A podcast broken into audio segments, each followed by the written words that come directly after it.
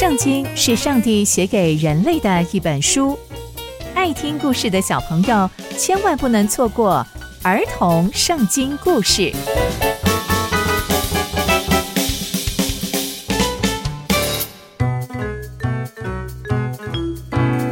各位亲爱的大朋友、小朋友们，大家好，我是佩珊姐姐。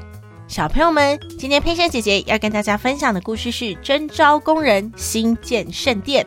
我们在前一集中知道，所罗门王和推罗王希兰合作，要一同完成兴建圣殿的大任务。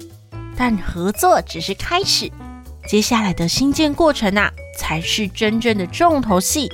那接下来又会发生什么样的事情呢？就让我们继续听下去吧。今天要跟大家说的故事是有关征召工人兴建圣殿。在那个年代啊，不像我们现在，我们现在有工程车、砂石车、吊车，还有水泥、砖头，还有好多好多好用的工具。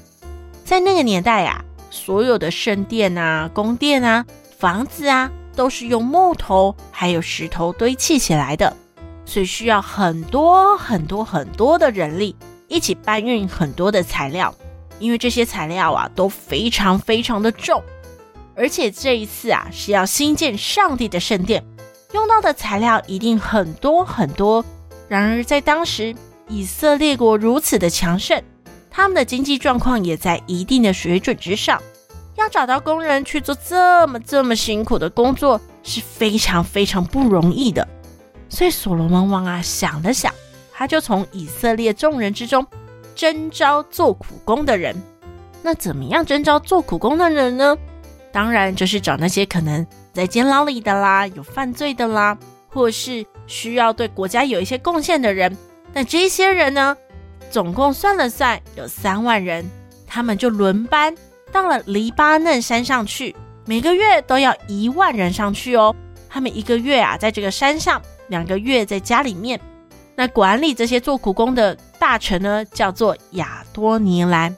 那所罗门呢，有七万个搬运重物的工人，有八万个在山上凿石的石匠。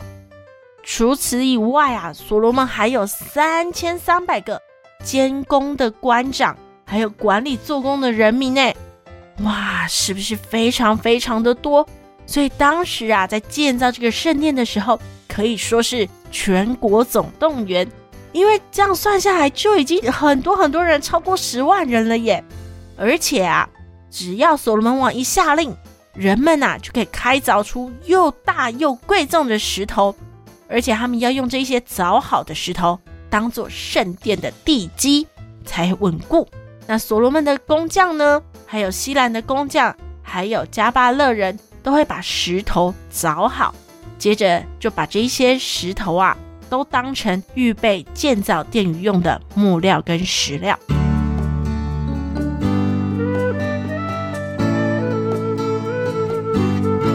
从今天的故事，我们可以知道，所罗门王正式开始预备兴建圣殿啦。